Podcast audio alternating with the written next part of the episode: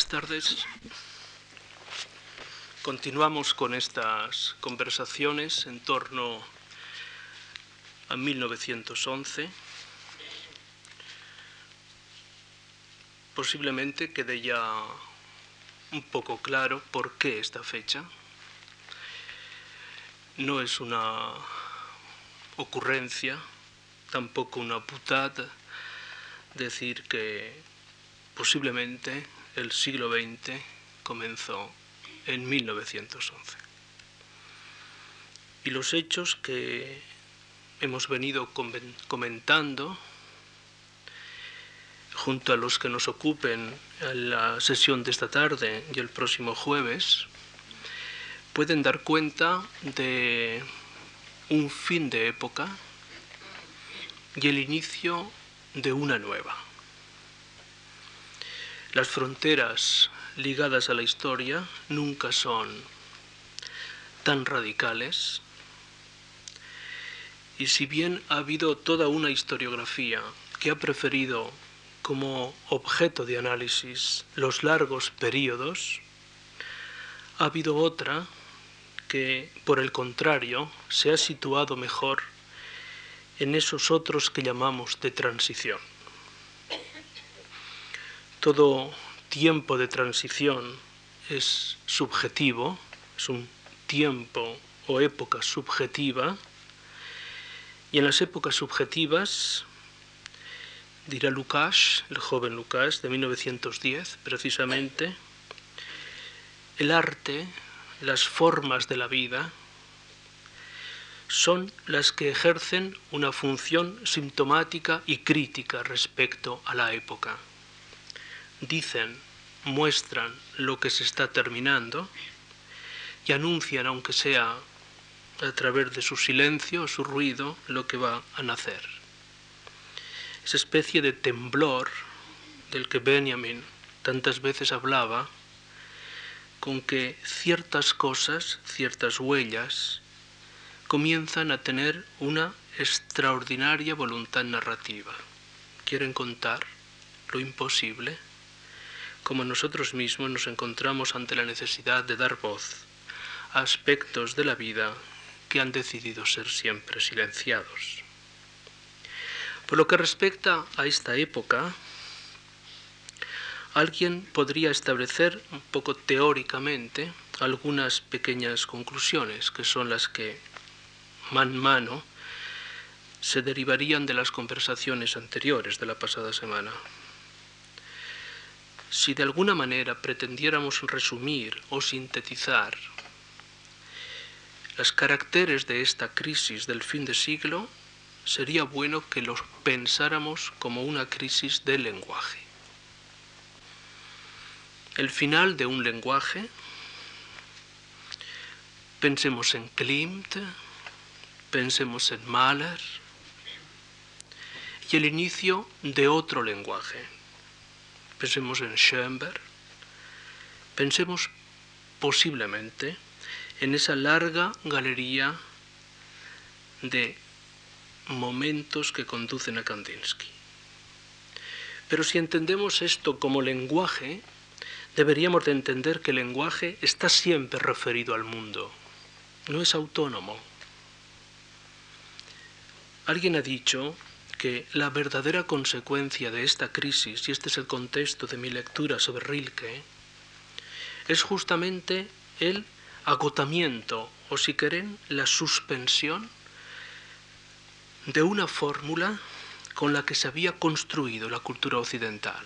Algo quizás excesivamente retórico, lo que acabo de decir. Eso que un crítico contemporáneo como Jacques Derrida viene a hablar de la farmacia platónica, el fármaco platónico, ese punto de sutura que relaciona el sistema del mundo con el sistema del lenguaje. Las correspondencias entre el mundo y el lenguaje permiten no solamente construir el mundo del sentido, sino el espacio de la verdad podría decirse que a partir de estas fechas el lenguaje se autonomiza. el mundo es una cosa, el lenguaje es otra cosa.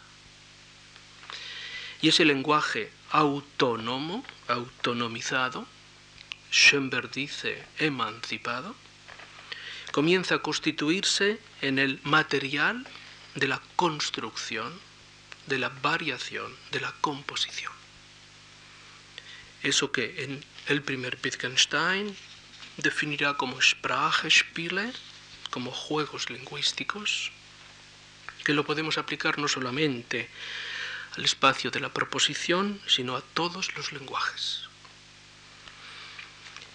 Este elemento primero, que puede parecerles más abstracto, debe funcionar como hipótesis orientativa para marcar los verdaderos límites del problema. Pero en segundo lugar, no solamente se puede hablar de esta especie de problema que termina siendo un problema epistemológico, sino que hay un problema que trasciende la apropiación de esos límites y se desarrolla en términos que vamos a llamar subjetivos. A lo largo del siglo XIX se inicia un largo viaje que Erich Heller ha definido como el viaje del arte hacia el interior, die Reise der Kunst ins Innere. Un viaje hacia la, llamaremos, subjetividad que el romanticismo en su día ya radicalizó.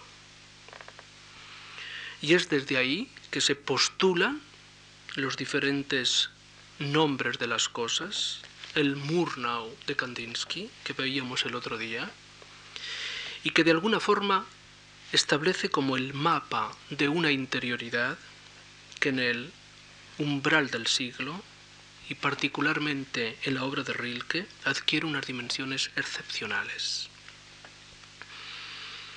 Es curioso que Kandinsky, a partir de 1906, insista una y otra vez en este carácter subjetivo del problema. No se trata tanto de decir esto son, así son, serán así, una voz muy próxima a Cézanne, muy preocupado por la estructura de las cosas, lo que más bien hay como una especie de apropiación subjetiva de los acontecimientos. En un pequeño papel de sus diarios, transcribe una anécdota de 1909. En aquellas fechas frecuenta un café en Schwabing, que es el barrio norte de Múnich, de München. Está aquella tarde escribiendo en su mesa del café y allí al lado, en otra mesa, se sientan dos personas que al seguir la conversación adivinó que uno era muniqués y el otro era berlinés. El berlinés, un pequeño guion del tacuino, del guion de, de Kandinsky, el berlinés le pregunta al muniqués, ¿was ist Schwabin? ¿Qué es Schwabin? Y el muniqués, que prefiere las obviedades a la interpretación, le dice, Schwabin es el barrio norte de la ciudad. Salta Kandinsky y escribe en su diario, con admiraciones cerradas, falsch, absolut falsch. Falso, absolutamente falso. Schwabin existe eine Stimmung. Schwabin es un sentimiento. O si quieren traducirlo con más libertad, una forma de vivir. Esto que en algún momento Schoenberg ya había planteado como la crisis de las evidencias, o si quieren el naufragio de la apariencia, son conceptos que se desarrollan en los escritos de Schoenberg, que por cierto nunca fue un gran teórico, adquiere aquí una dimensión mucho más particular, estableciendo como una especie de tensión interior hacia afuera, que destruye la evidencia como relevante. Quizás es este lugar que ya asumía toda la crisis de lenguaje que antes os he comentado, lo que fuerza a la poesía de finales de siglo a una reformulación de lo que podríamos llamar la tarea del arte o la tarea de la poesía. En la cultura alemana, la voz Dichtung lo dice todo. Es más amplia que Kunst. Para Kunst la referente es más empírica, son las formas del arte. Pero la Dichtung, la poesía en el sentido, llamaremos, alto, sería más bien la disposición interior que permite al hombre ser poeta. Es muy curioso que en torno a 1903 a 1909 podríamos situar un verdadero experimento desesperado por dar respuesta a este problema. Die Aufgabe der Dichtung, la tarea de la poesía. El primer texto es indiscutiblemente un ensayo de Hofmannsthal titulado precisamente La poesía y el tiempo contemporáneo, donde el tiempo contemporáneo, caracterizado por el non ubi consistam, donde nada está igual a sí mismo, nunca está estable, nunca nada es fijo, la poesía se introduce como una especie de deriva hacia el nombrar las cosas que ya no pueden ser. Me hubiera gustado incluso para esta primera, la primera conversación ya de la pasada semana, una, iba a decir feliz coincidencia, que no tuve tiempo de comentar. El mismo año, el año 11, en la Hauptplatz de Salzburgo se inauguraba, era la premier de Jüdermann. Ese drama que excepcionalmente liga todos los conflictos de la época y que ya no tiene sujeto, es sin sujeto, es Jüdermann, lo podríamos traducir como uno de nosotros, cualquiera, donde la renuncia al heroísmo dejaba precisamente al sujeto del drama en las condiciones de una intemperie dolorosísima, ese mismo año se inauguraba en la Opère de Dresde esa pieza conservadora y difícil que es Rosenkavalier, en el que Strauss, temeroso de ciertos riesgos, camina hacia atrás y escribe una partitura con libreto de Hofmannsthal, absolutamente que podemos llamar más fiel que infiel a Wagner, pero multiplicando las formas retóricas en la composición sobre todo del segundo acto. Esa contradicción estaría decidiendo, en última instancia, la necesidad de establecer precisamente esto que podríamos llamar la función, el papel, la tarea del arte y de la poesía.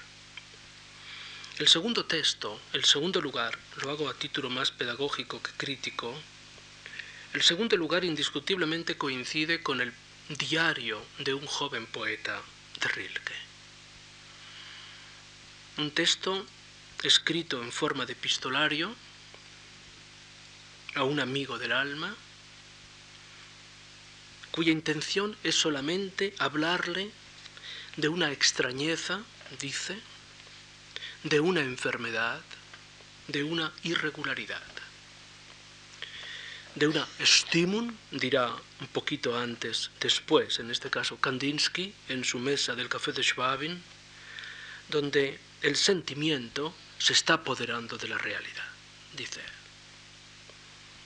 y donde establecer un equilibrio objetivo entre la mirada y los hechos resulta prácticamente una tarea abandonada.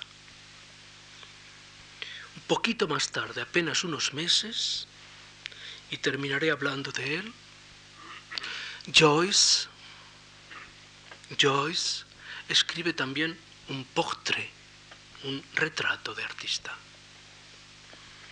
Están como ya anunciadas todas las tormentas, todos los venenos, dirá él recordando a Shakespeare, y posiblemente, más que de una feliz coincidencia, tengamos que hablar quizás de un desastre anunciado. El Joyce del 9 y del 10, más interesante que nunca a la vista de los textos de Hofmannsthal y Rilke, introducen precisamente algo que no afecta solo a la poesía, sino que afecta fundamentalmente a la cultura europea. Si, como ya les dije, la experiencia de aquel encuentro de Hofmannsthal con Van Gogh el año 7 en el Palacio de la Secesión muniquesa le hace pensar que los colores de Van Gogh no hablan de otra cosa más que del dolor de Europa, Joyce estará pensando también que el viaje es un viaje que no va a ninguna parte. Es curioso, y esta es una observación de entrada que quería hacerles, como la Zambrano, María Zambrano, en un texto particular, llega a decir aquello de ¿qué sería de nosotros si no fuera por Ulises? ¿Qué sería de nosotros si no fuera por Ulises? Dice más, ¿qué sería de Europa si no fuera por Ulises? Hablábamos hace un segundo del alcalde de Venecia que tiene un bellísimo texto titulado La Europa de María Zambrano. A veces he pensado que la historia de Occidente, de esta famosa Europa,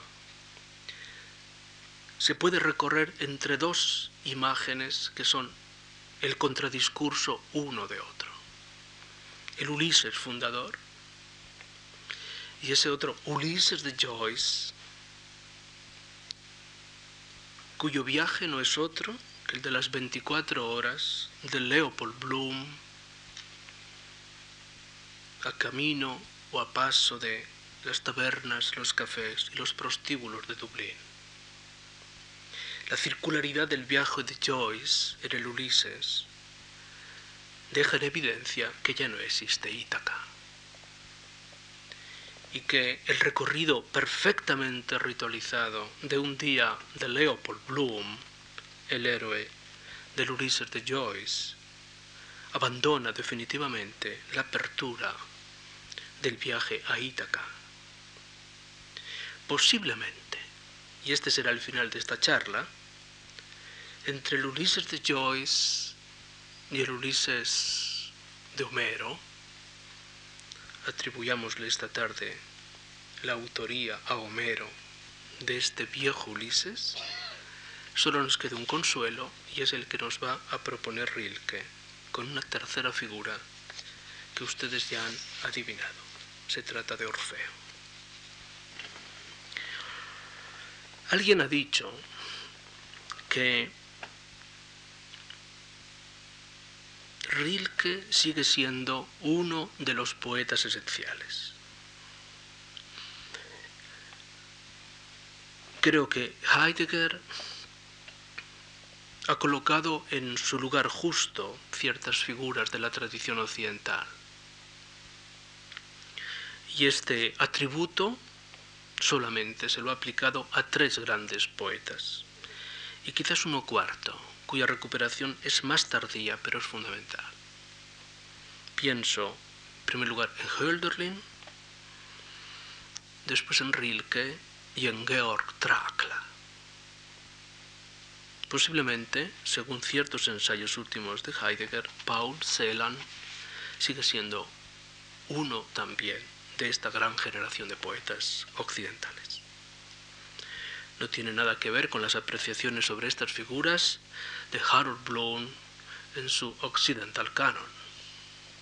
Ha hecho de las suyas una vez más y definitivamente una pasión nunca es un buen criterio. Las pasiones sirven para otras cosas mucho más interesantes, pero definitivamente no para establecer las condiciones de la verdad de un texto uno puede ser definitivamente y para toda la vida shakespeariano, pero no creo que este sea el lugar de la decisión frente a otros textos. Ese carácter esencial es un término que traducido pierde la fuerza, pero en el concepto que le da Heidegger, Besinnliche Dichter, poeta esencial, quizás nos remita a algo que merecería la pena que un poquito definiéramos, que es en últimas la función de la poesía en el mundo clásico moderno. La poesía se postula ante todo como la gran mediación frente a lo posible. Novalis la planteará como la historia del futuro, con lo de paradoja que tiene esta expresión. Y estará siempre como moviéndose en una ilusión casi, en la posibilidad de representar algo que nunca podremos realizar. La poesía no tiene que ver con esa especie de código de lo sentido, sino que tiene en sí misma algo ético. Archipiélago, por ejemplo, de Hölderlin está dominada por una pulsión ética, la búsqueda de un gen caipan, de uno y todo. En ese archipiélago de la experiencia, de fragmentaciones sucesivas de tiempos y de cosas. Pero quizás el argumento más teórico, y perdonen esta tarde la insistencia en este tipo de asuntos, lo haya dado Schelling, el gran filósofo alemán, en uno de sus diálogos olvidados, que se titula Bruno.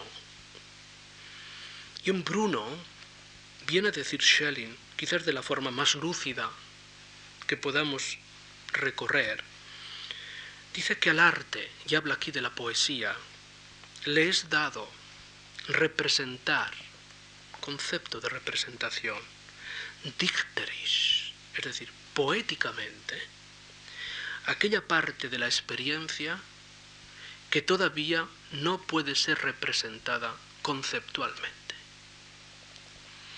La relación de poesía y pensamiento, la filosofía debe dar cuenta de esta relación, nunca ha quedado tan estrictamente planteada. A la poesía le es dado, es el don de la dictun, es el don del arte, poder representar, representar, dicterisch, poéticamente, aquella parte, ¿qué parte? Aquella parte de la experiencia que todavía no puede ser representada conceptualmente. Es decir, donde o a donde no llega el concepto, tenemos la poesía, tenemos el arte. Obviamente no hay que ser notarios para saber que a muchos sitios el concepto no llega. Pero posiblemente en el umbral de ese silencio aparece la voz de la poesía, del arte, postulando, invocando, nombrando. La reflexión que antes les hacía en torno a la función del arte por parte de estos primeros poetas queda como concentrada en uno de los experimentos más dramáticos de la primera década, como es este primer gran texto de Rilke, que son los Hefte o los cuadernos de Malte Lauritz Brigge, que tenéis una excelente edición en Alianza. Rilke joven, ya son muchos los viajes que ha ido haciendo, se encuentra ante la necesidad de una clarificación interior. Parecería que hace suyo un dictum romántico para el que se decía, con los otros debemos ser justos, pero con nosotros mismos debemos ser verdaderos. Y esta especie de reconocimiento de la verdad, efectivamente, de Rousseau. Esa especie de referencia a lo que podríamos llamar la verdad interior le lleva precisamente a asumir un experimento que no es otro que Lauris Brigger. El Malte tiene mil posibles salidas. Al igual que las cartas al joven poeta, lo piensa primer lugar, como una correspondencia. En aquella época era muy frecuente encontrar un recurso literario, se inventa un Kunstfreund, se inventa un amigo del arte y se le escribe como pretexto para contar una historia. Hay una de las historias más bellas que podréis recordar, que es justamente como Avi Barbour, precisamente el año 12, visita Santa María Novella y se queda fascinado ante la capilla derecha, la capilla del ábside, parte derecha, segundo nivel, una famosa, lo pinta Ghirlandaio, la famosa predela de la ninfa de Ghirlandaio. Nacimiento de Juan Bautista y entra aquella mujer con tules azules, el agua sobre la cabeza, flores. Todas las figuras del cuadro tienen actitudes estáticas, pero nadie sabe de dónde un viento levanta los tules de aquella mujer, que apenas toca con la punta de los pies el suelo, marcando el movimiento, y Barbour cae fulminado, enamoradísimo de aquella ninfa.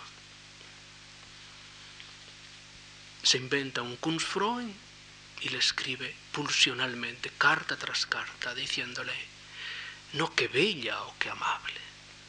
Lo que le inquieta de aquella mujer, dice Barbour en su primera carta, es de dónde viene aquel viento que levanta su vestido.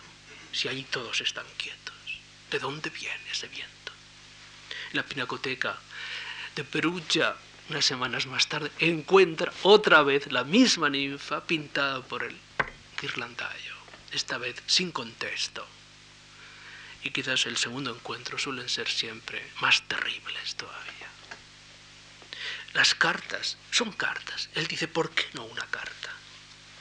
Abandona las cartas. Las circunstancias se multiplican mil a mil. Al final encuentra un recurso, un recurso más convencional.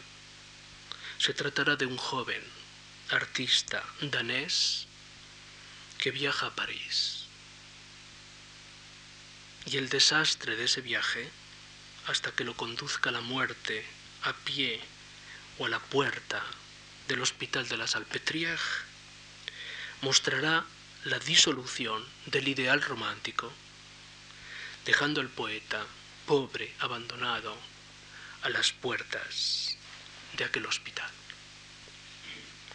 Lo que él va a presentar es como un fracaso del poeta romántico ha habido como muchas intermediaciones. A medio camino nos encontramos con que se produce el gran descubrimiento de Cézanne. Las cartas a su mujer sobre Cézanne, las visitas todas las tardes al salón de otoño, es que porque posiblemente en Cézanne ha descubierto algo donde agarrarse, esa pasión por la objetividad, esa especie de naturalismo, esa especie de representación fiel de lo real. Cézanne termina apasionándole. Las notas sobre el color en Cézanne demuestran precisamente, dice Rilke, una evidencia que está siempre a punto de desaparecer. Esa especie de instance, de momento, que le seduce tremendamente.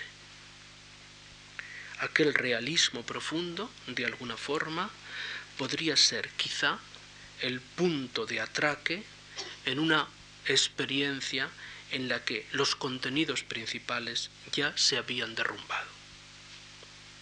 La intuición de Cézanne, Cézanne está escrito, las cartas sobre Cézanne, en torno al año 7 y 8, es decir, inmediatamente la muerte de Cézanne, pero al interior de la experiencia del Malte, el Malte, el primer aviso del Malte es del 8 de febrero de 1904, y la conclusión del Malta del 27 de enero de 1910 le lleva precisamente a establecer como una, una duda que va a afectar directamente a toda su obra.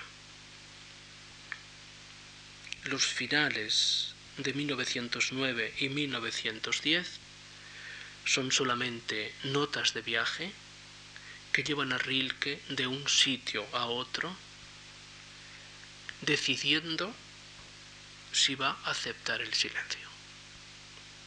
La muerte de Malte a las puertas del Salpetriere coincide precisamente de una forma casi literal con una decisión al silencio.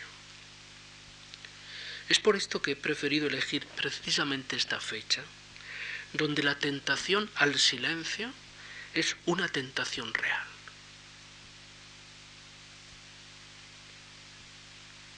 Ocurre algo que nos puede sorprender, pero que ya conocen. A finales del 10, al regreso de un viaje a Italia, una él llama iluminación. Posiblemente habría que establecer un último momento, hablo en términos de lectura, de un último momento en el que todo se afirme y todo se abandone. Un momento en el que a la poesía le fuera dado por última vez la posibilidad de reunir las cosas para luego abandonarlas. Otra vez en Rilke, lo que ya hemos visto también en Hofmannsthal, ese momento de la disolución y ese momento de la metamorfosis. Y veremos en Kafka finalmente este movimiento. Una especie de invocación última y una especie de reducción a un silencio que en el caso nuestro va a quedar como planteado con la figura de Orfeo. Todo esto da lugar a un poema único que son las diez elegías de Duino y que de una manera difícil, suspendida, va a recorrer exactamente diez años de la vida de Rilke. La primera noticia va a ser del 21 de enero del año 12 para terminar el 11 de febrero del año 22 con la famosa carta a la princesa Magie von Thurm und Taxis, al fin princesa. Diez años en los que el contenido inicial de la supuesta iluminación va a dibujar lo que podríamos llamar tres núcleos capitales, que son la estructura principal de las elegías, aunque sólo después va a decidir lo que podríamos llamar el estilo, la forma del lenguaje. En algún momento hay piezas que podrían tener casi un eco épico, abandonado más tarde para decididamente asumir una línea elegíaca. La elegía tiene que ver siempre, es la voz de la melancolía. La melancolía es siempre el sentimiento que acompaña a la pérdida del objeto amado. La voz de esta pérdida es precisamente la voz del melancólico y en este caso la insistencia en lo elegíaco es justamente como referencia explícita al mundo perdido. Pero a diferencia de otras composiciones de este tipo, la virtualidad de las elegías rilkeanas, como vamos a ver ya, es precisamente la que transciende lo melancólico, introduciéndonos en una mirada hacia las cosas, una especie de descenso a lo natural descenso a lo real, una especie de abandono negado en el que las cosas comienzan a ser el único mundo. En la carta Chandos, Hofmannsthal había hablado precisamente de cómo comenzaba a emerger una experiencia de lo inmediato, de las cosas, de aquella regadera, de aquel peral, de aquel ratón, de aquel campesino. Esa inmediatez puede ser quizás la forma como la que todo, en el caso de Rilke, se vaya precipitando. Quería leeros de una manera muy, muy rápida, pero insistiendo en algunas claves que me parece que son, a mi juicio, el camino Como saben, sobre esta, este poema se han escrito miles y miles de páginas y sería un poco pedante el hacer uso de ese aparato crítico. No tengo ningún interés, todo lo contrario, es casi sugerirles que mañana se compren una buena edición de las elegías y ya no la dejen en todo este largo viaje de los próximos meses. Hay una cuestión que está como introductiva, un poco mm, no de la cara, pero es central. En un texto que también está traducido como es El ángel necesario de Cacciari, de Máximo Cacciari, ese concepto de ángel necesario está como no viéndose solo en un lugar preciso, llamemos a este lugar Rilke, sino que aparece como la necesidad de saber, la necesidad de conocer, la necesidad de representar algo que se nos escapa. Esa parte de la experiencia que definitivamente sobre ella caen las sombras. La invocación del ángel está siempre referida a algo que podríamos llamar una potencia, que en la tradición romántica nunca fue el ángel, sino que fue el genio. Quizás esto esté bien indicado en este primer apunte de la primera elegía, cuando dice, ¿quién si yo gritase me oiría desde los órdenes angélicos? Y aun suponiendo que un ángel me estrechara súbitamente contra su pecho, mi ser quedaría extinguido por su existencia más fuerte pues lo hermoso no es más que el comienzo de lo terrible que todavía podemos soportar. Y lo admiramos tan solo en la medida en que, indiferente, rehúsa destruirnos. Todo ángel es terrible. Esta invocación al ángel terrible no tiene que ver con la desesperación, sino que tiene que ver con la necesidad de un saber sobre las cosas. Aquel saber que definitivamente ha naufragado, sobre todo cuando nos encontramos ante un lugar donde a media final, parte final de la primera, lo único que dice como Hofmannsthal, como Kafka, como todos, lo de Freilich ist es seltsam, die Erde nicht mehr zu bewohnen. Ciertamente es extraño no poder habitar más la tierra.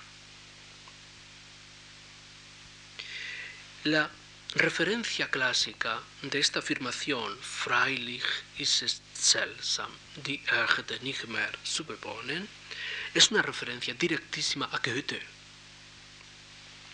¿En qué consiste la extrañeza? La tierra ha dejado de ser habitable. Los dos polos de esta relación se establecen en términos clásicos, de acuerdo al famoso texto de Goethe, diciendo que los antiguos, los antiguos eran moradores, eran habitantes. Los modernos son vagabundos, vagamundos. Esta oposición goetheana al habitar y al vagabundar o al vagabundar se hacen de nuevo presentes, afirmando que quizás lo que cuenta es la extrañeza de una inhabitabilidad. Me pregunto finalmente a qué se debe esta extrañeza. La extrañeza ha consistido fundamentalmente, y esta es una idea clave, voy a dar un largo salto a la quinta, pero a partir de la una a la quinta hay toda una fenomenología de un único hecho. El hecho vendría a ser el siguiente. Lo que caracteriza lo moderno es la dificultad en darle una forma a la experiencia. Este es el problema. Desde Rousseau hacia nosotros, El problema es la dificultad en darle una forma a la experiencia. Quizás ese ha sido el arranque de toda, llamaremos, tradición romántica. ¿Cómo se negocia esa dificultad? Creo que la dificultad está en la dificultad misma de superarla. Hay que reconocer el hecho, una especie de naufragio que impide que ninguna sea una forma definitiva de la experiencia. Cuando Kierkegaard le escribe una carta a su novia, la Olsen, Regina Olsen, y le dice que, que la deja. Se permite acompañar este billetito diciendo que la deja por razones de objetividad. Un poco cruel, Kierkegaard. Quizás si algún día tenemos alguna circunstancia parecida, esta puede ser una fórmula que nos salve de aprietos. Pero claro, cuando uno recibe el billete que es por razones de objetividad, yo por lo menos no me atrevería a preguntar nada. Pero en el fondo, Kierkegaard está planteando un problema central. El problema es que el tú, ese supuesto otro, que en la relación intersubjetiva adquiere el privilegio de ser un tú especial, puede pretender una idea del yo imposible. Y aquella especie de comunicación mediada que dice Kierkegaard no es hablar por signos, comprenderán, sino que es asumir la diferencia en la misma comunicación. Creo que Regina Olsen nunca contestó esa carta. Yo he dedicado unos años de mi vida a Kierkegaard y nunca encontré la carta de respuesta. Kierkegaard, a fin de cuentas, se sitúa en la perspectiva de esta extrañeza, la imposibilidad de darle una forma a la experiencia. Si algo entonces deberíamos hablar es precisamente de esa especie de hacia afuera, o si quieren, de exposición, exposición, a la que el poeta tiene que referirse. Y en ningún sitio como en, la, en el arranque de la quinta elegía, dirigida a Hertha König, posiblemente el más bello de los fragmentos de las diez elegías, y que como saben también está escrita tras un viaje a París y haber visto uno de los cuadros de Picasso, los famosos titiriteros de Picasso, que observa detenidamente y que traduce con esta intensidad en esta primera parte que quería comentarles de la quinta. Dice él, pero ¿quiénes son, dime, esos volatineros errabundos, un poco más fugitivos todavía que nosotros mismos, a los que desde muy temprano retuerce como a ropa imperiosamente, para quién, por amor de quién, una voluntad nunca colmada? de extraño modo los exprime, los pliega, los lía y los iza, los arroja y los recoge, como desde un, aire engrasado, más resbaladizo, caen sobre la raída alfombra perdida en el cosmos, extendida a modo de emplasto, como si el cielo de los suburbios le hubiese causado dolor allí a la tierra. Y apenas allí, puestos ya en pie, se exhiben, inicial mayúscula del estar erguidos, pero ya la garra que incansable retorna los hace rodar de nuevo en el juego, aun a los más robustos, al igual que hacía Augusto el Fuerte durante la comida con los platos de estaño. Es la escena sobrecogedora expuestos esos volatineros errabundos, a quien una fuerza, con voluntad nunca colmada, los exprime, los pliega, los lía y los iza, los arroja y los recoge. Estamos planteando quizás en la quinta esa especie de reconocimiento de algo que debe caracterizar a lo humano el ideal, una cierta antropología positiva, es sacrificada en función de algo que ya no tendrá ninguna solución. Y aquí es justamente donde Rilke, después de este desarrollo hasta la séptima, que tiene como eje central el fragmento que acabo de leerles, da un paso definitivamente al que vamos a llamar metamorfosis. Se trata, como Rilke, de seguir dominados por el dolor hasta la muerte, o se trata de dar un paso más. Antes ha citado a Goethe de nuevo. Esos vientos engrasados son transcripción directa de uno de los parlamentos de la primera escena del Fausto. Pero aquí hay algo más. Es buscar precisamente si es posible o no es posible un nuevo sujeto. Es posible una nueva mirada. Es posible una nueva vida. Observen que este contraste con Goethe sigue estando siempre presente.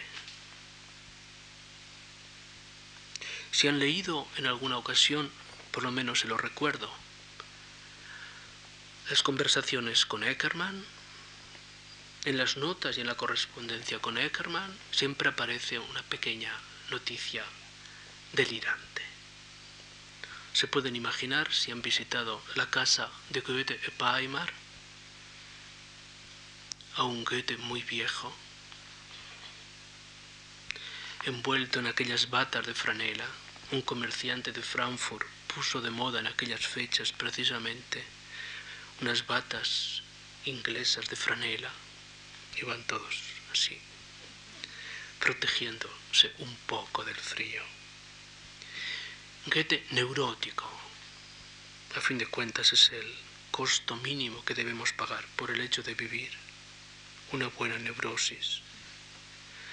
Pero al final él dice que tenía siempre metida la mano aquí en el bolsillo derecho de su bata y le decía a Eckermann, sentencioso, le decía, Eckermann, wo ist der Schlüssel? ¿Dónde está la llave? Él un poco canalla hacía esta pregunta mientras tocaba la llave, estaba en su bolso. Y Eckermann, que conocía a todos los, le decía, Señor, está donde siempre está. Discretísimo Eckermann, ¿no? Un minuto más tarde, de nuevo, Eckermann, ¿ha visto usted la llave? ¿Dónde está la llave? Era la cantinela de todas las mañanas. Se preguntarán, ¿qué diablos ocultaba esa llave? ¿De qué era esa llave? La llave que tenía Goethe en el bolsillo era la llave del tiroir derecho de su escritorio. Nunca abandonó esa llave que guardaba esa llave. La segunda parte del Fausto. Nunca quiso que nadie ni leyera una línea, porque era su testamento y tenía además el tono de una gran derrota. Porque Faust, Faust, Fausto, había sido pensado como la síntesis de la razón y la voluntad una síntesis que nunca existió. Y para poder contar esa derrota, se escribe la segunda parte del Fausto, que como saben se edita póstuma. Esta, esta transición hacia un nuevo sujeto, esa, esa forma de estar como situado en el mundo, es justamente lo que aparece, y aquí hay una larga coincidencia con Kafka, la que inaugura la octava elegía. La octava, la novena y la décima son justamente una especie de descenso a lo real. Comienza diciendo esto. Mit allen Augen sieht die Kreatur das Offene. Yo lo traduciría, con los ojos abiertos, ve la criatura lo abierto esta voz, das offene, lo abierto, le ha dado a Heidegger para escribir las páginas más importantes sobre Rilke. Pero atentos, se introducen esos nuevos ojos, mit allen Augen, con todos sus ojos o con los ojos abiertos, ve la criatura lo abierto. Parece que se ha invertido el elemento melancólico y la mirada se proyecta ahora hacia lo abierto. Se preguntarán, ¿qué es lo abierto? Lo abierto se define en este caso, voy a dar unos pasos muy rápidos, como destino. Escuchen estos dos versos. Dieses heißt Schicksal. Gegenüber sein und nichts anderes gegenüber sein. A esto llamamos destino. Estar enfrente y nada más. Estar enfrente. Parece que el destino está como atrayendo es lo abierto y se trata de interpelarlo. Pero la interpelación del destino es justamente lo que constituye el ethos del poeta. El destino no nos está prohibido. El héroe clásico, como saben, está en algún momento decidido a desafiar el destino. Pero solo los dioses pueden hablar del destino. Cuando alguien se atreve, el destino está siempre protegido por el tabú.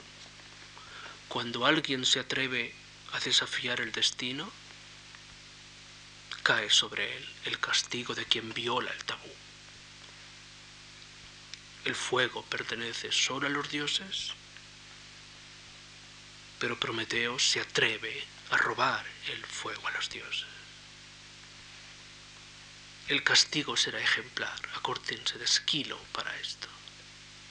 Un águila devorará eternamente las entrañas de Prometeo, que es tanto como decir, destruirá la subjetividad del héroe, vaciará la subjetividad del héroe, le imposibilitará ser héroe, porque carecerá de entrañas, de subjetividad. No habrá etos. El héroe moderno, por el contra, no se ve frente a un destino prohibido, sino que tiene que invocar el destino. Acuérdense de Räuber, de bandidos, de Schiller.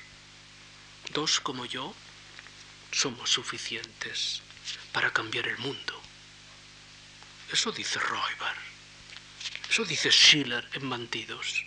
Dos como yo. El entusiasmo ha arruinado la matemática aquí. Dos como yo. En este caso parece que la relación con el destino se va a hacer de una manera abierta. Habrá, de alguna forma, un recodo de melancolía y sin embargo sobre el animal, alerta y caliente, gravita el peso y la inquietud de una gran melancolía. Porque también a él se adhiere algo de eso que a nosotros a veces nos subyuga, el recuerdo, como si a través de él supiéramos de aquello que fuimos y nunca llegamos a ser. Parece que el recuerdo tiene estructura de espejo por decirlo así, como dirán Orfeo. Y es el lugar en el que se concitan, convergen, se reúnen todos los momentos de la experiencia. Esta termina apenas siendo eso que en algún caso dirá él, pequeñas huellas de lo que no se fue, si la huella del murciélago rayando la porcelana de la tarde y nosotros, espectadores siempre por donde quiera, vueltos hacia todo, pero jamás a la lejanía, las cosas nos desbordan, las ordenamos, se disgregan, las ordenamos nuevamente y nosotros con ellas nos disgregamos. Tengo la impresión de que la fuerza de esta octava elegía es haber situado primero una cuestión de método, mitalen Augen sit Kreatur das offene, hay que resituarse en una nueva mirada. Y la referencia de esa mirada es ese das offene, lo abierto, que a lo largo de la octava se va caracterizando precisamente como das Schicksal, como el destino. Esta relación con el destino es siempre ética. Aprovecho para decir que en una tradición clásica, esto que tan socorridamente llamamos ético o ética, no es exactamente algo que nos remita al deber, sino a la experiencia de lo posible. Es sustantiva esta experiencia de la ética, no es algo clausurado sobre el sistema de leyes, el imperativo, sino que tiene que ver con la experiencia de un posible.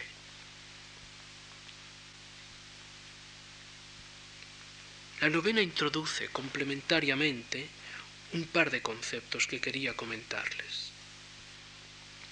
En primer lugar, esta relación con el destino se da en el tiempo. Lo dice de una manera bellísima a nosotros, dice, los más efímeros. Die a nosotros los más efímeros. Cada cosa, una vez, solo una vez, una vez y nada más. Y también nosotros una vez, aunque no sea más que una sola. Y no sé cómo lo querrán interpretar, pero dice, haber sido terrenal no parece revocable. Quizás sea, como dirá en otro texto, la verdadera forma del don, haber sido terrenales. ¿Y en qué entendemos o cómo entendemos este carácter de lo terrenal? Posiblemente sobre este texto deberíamos de volver muchas veces dice así, estamos aquí terrenales para decir casa, puente, fuente, puerta, vaso, árbol, ventana. A lo sumo, columna, torre.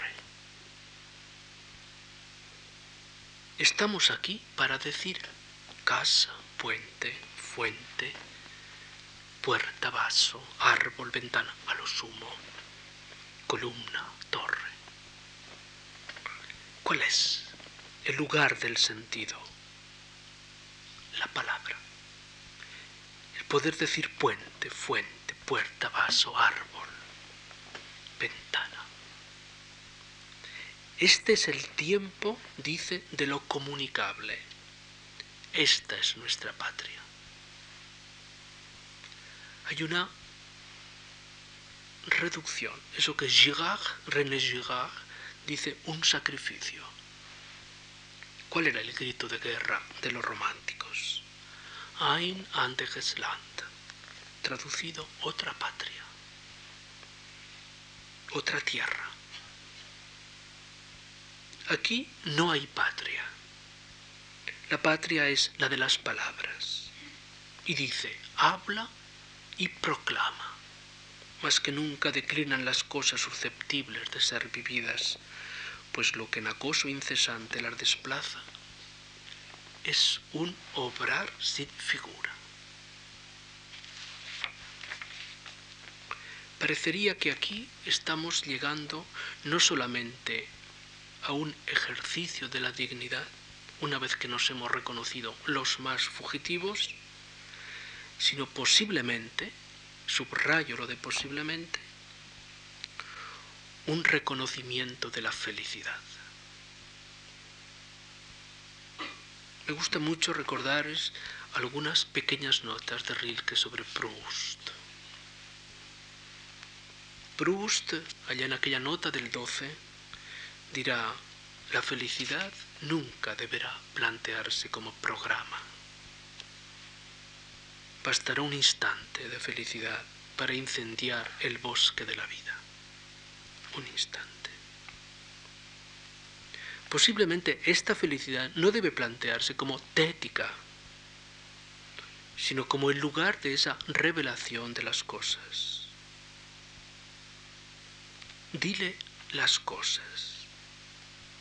Se quedará asombrado. Muéstrale lo feliz que puede ser una cosa, que inocente y nuestra, como la queja misma que brota del dolor, se consiente pura en la forma tiene como tal cosa una finalidad o muere para ser cosa y más allá del violín se va de venturosa. Parece que este decir las cosas es justamente el trabajo al que toda la poesía tiene que reconducirse. No tiene que invocar la unidad originaria, el gen caipán, sino que tiene que descender como César en el camino de este nombrar las cosas. La dificultad estaría finalmente en esta relación entre lo que por una parte había sido la tarea de la Dichtung y esta metamorfosis que tiene en la obra de Rilke sigue existiendo el sueño de lo feliz, del tiempo feliz.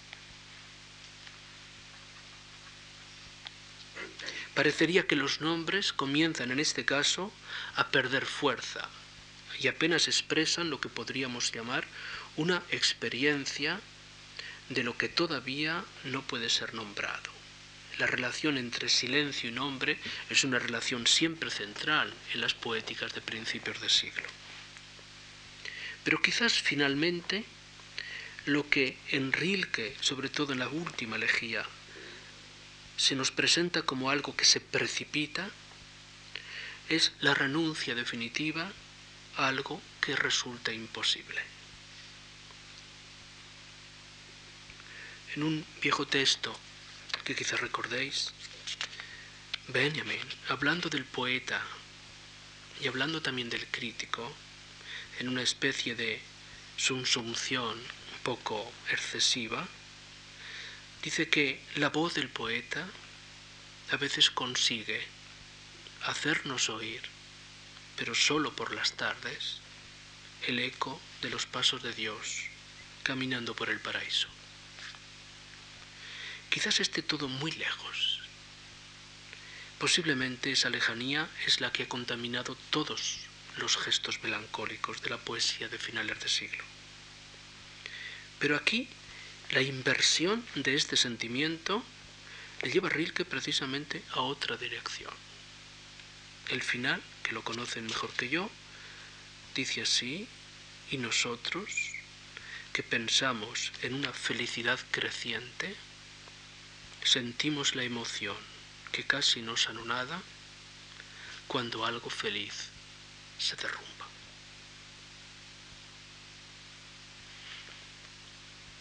¿Qué era lo más amado? Ha dicho Rilke antes, el lenguaje. Aquel lenguaje, aquella forma que reunía las cosas y las volvía a encontrar en el corazón del símbolo. Aquella unidad es una unidad perdida y lo único que nos queda es justamente, estamos aquí para decir mesa, silla, vaso, ventana, lo sumo, arco, columna o torre. Esta disolución final es justamente lo que precipita toda la teoría de la dictum en este texto central terminado, como les dije, el año 22. Es muy curioso, son solamente dos minutos, que los diez largos años empleados por Rilke para dar cuerpo o voz a las elegías, inmediatamente, y serán apenas seis meses los que emplee en escribir los sonetos a Orfeo. No se puede leer a Orfeo independientemente del final de las elegías. Median otros viajes, pero las cosas ya han quedado definitivamente claras. Blanchot, en este brillante ensayo, L'espace littéraire, pone precisamente a Orfeo como la figura emblemática de esa aventura del arte moderno. El contenido de este Orfeo está fundamentalmente ya planteado en la octava. Estamos aquí para decir. No hay otra trascendencia más que la de los nombres. Kafka hará una crítica decisiva al poder de los nombres. Kafka, viniendo de una tradición chasídica del Stet oriental, del judaísmo oriental, estará en condiciones, hablaré el jueves precisamente de ese Kafka judío, justamente va a negar la virtualidad del poder de los nombres. Los nombres son solo nombres. No se olviden de que ya un nominalista antiguo, que era Bacon, invocaba contra los dogmáticos aquella bandera que decía nomina sunt. Son nombres. ¿Qué, pretenden ustedes? Era Shakespeare, formado precisamente en la tradición escéptica, hay que decirlo. Hay pocos historiadores del escepticismo moderno y demasiados del racionalismo moderno. Es una costumbre de la casa llamada Europa. Decía Shakespeare. ¿Qué decís cuando decís algo? ¿Qué hay detrás de los nombres? Bacon, que a fin de cuentas no tenía que dar cuentas a nadie, porque no trabajaba por encargo, decía simplemente, olímpicamente, lo de nomina sunt. Rilke todavía estaría, digamos, situado precisamente en este lugar de los nombres con sentido. El Orfeo comienza a aparecer y termino como el verdadero lugar, las dos partes de la colección de sonetos del Orfeo. Tiene precisamente eso. La poesía no podrá nunca redimir el tiempo y la muerte es siempre la última y necesaria cita. Por decirlo más o mejor, todas las filosofías juntas no han sido capaces de estigmatizar este miedo. Solo Orfeo, esta es la fuerza de Orfeo, se atreve a atravesar ese viaje.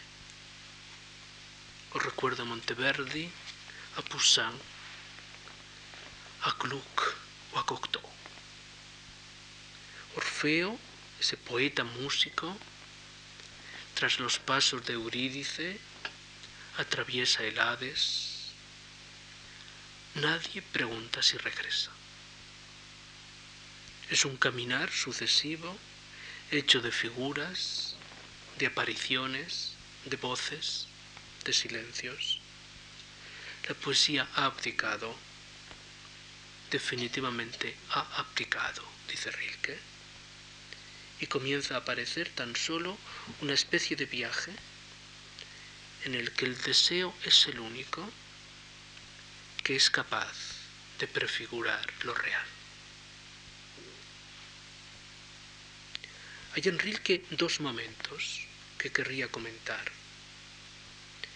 El descanso de Orfeo le remite fundamentalmente al Erinnerung, al recuerdo.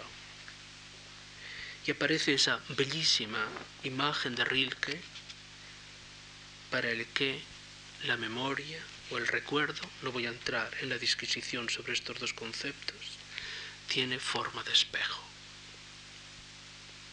Y esos dos últimos versos, cuando dice espejos, Spiegel, nadie sabe a ciencia cierta lo que en realidad sois. Y tampoco de ti, memoria, nadie sabe, nadie sabe. Parece que la memoria recrea, pero desaparece lo recreado. Y en contra solamente queda el camino de Orfeo obstinado. Sean cuales sean las pequeñas anécdotas con Perséfone, lo único que cuenta es esa especie de impulso que le conduce a Eurídice. El segundo momento es justamente el de un camino que de alguna forma se suspende. Y se suspende simplemente porque también en este momento lo real sustituye a lo que antes había sido pensado como trascendente. Hay una intención de sacrificio por parte de Rilke, y vuelvo a utilizar la categoría de Girard, estableciendo la premisa de lo real como único lugar de la poesía. ¿Qué relación existe entre este Orfeo y ese Ulises que antes comentaba? ¿Qué sería de nosotros si no fuera por Ulises? ¿Y por qué no confiarnos en los pasos perdidos de Leopold Bloom, atento más que nunca a las 24 horas del día de un Dublín que circula sobre lugares comunes y que es posiblemente la única geografía afectiva en la que Bloom termina por reconocerse. Hay una especie de abandono por parte de Rilke de un lugar heroico para citarse exclusivamente con un sentimiento el que la octava elegía ha introducido definitivamente cuando dice lo de mit allen Augen sich die Kreatur das offene. La pregunta seguirá siendo la misma, lo abierto termina siendo el destino. Das heißt Schicksal gegenüber zu sein und nichts anderes als gegenüber zu sein. Esto es destino. Estar frente a y solo eso, frente a. Parecería entonces que el movimiento de Rilke consuma de alguna manera la tradición que había siempre concedido a la poesía, no sólo la dignidad, sino también la potencia de reunir las partes y termina por ceder a aquello que podríamos llamar el destino mismo del hombre moderno, esa dificultad por darle una forma a la experiencia. Esta seguirá siendo náufraga y recorrerá el espacio del tiempo, porque en última instancia, como Rilke había decidido para un pequeño epitafio sobre su tumba de Mosso, tempus templum. El único templo es el tiempo. Muchas gracias